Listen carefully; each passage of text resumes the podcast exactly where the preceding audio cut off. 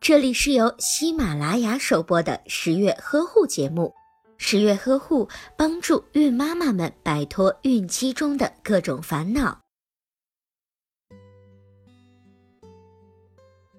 进入怀孕的第六个月时，准妈妈无论是身体上、生理上还是心理上，都发生了一些变化。由于增大的子宫压迫，腹腔大静脉回流受到影响，大约有百分之五十的准妈妈会发生腿部静脉曲张的情况。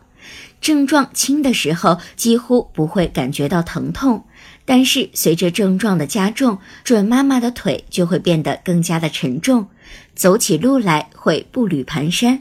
在这个时候，孕妈妈在休息时应该注意把腿抬高，可以选择搭在椅子或者是靠垫上。如果已经出现严重的静脉曲张的情况，最好是可以穿上孕妇专用的高弹力长袜。准妈妈在平时应该多注意按摩腿部。